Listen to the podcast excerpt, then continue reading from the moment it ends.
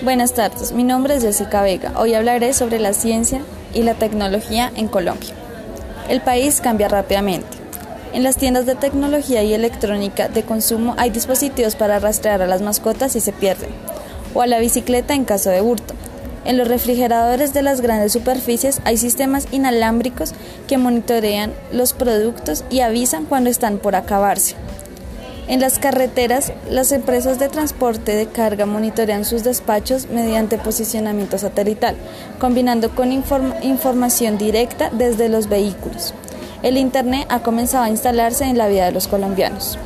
En el sector financiero está transformado la cara de los bancos con los medios de pago innovadores, desde manillas y bitcoins hasta aplicaciones, y servicios financieros que corren sobre, sobre redes sociales.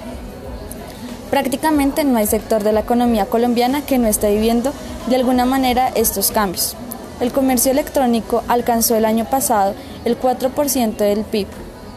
Según estimaciones de la Cámara de Comercio Electrónico, el Estado se involucra cada vez más en la transformación digital.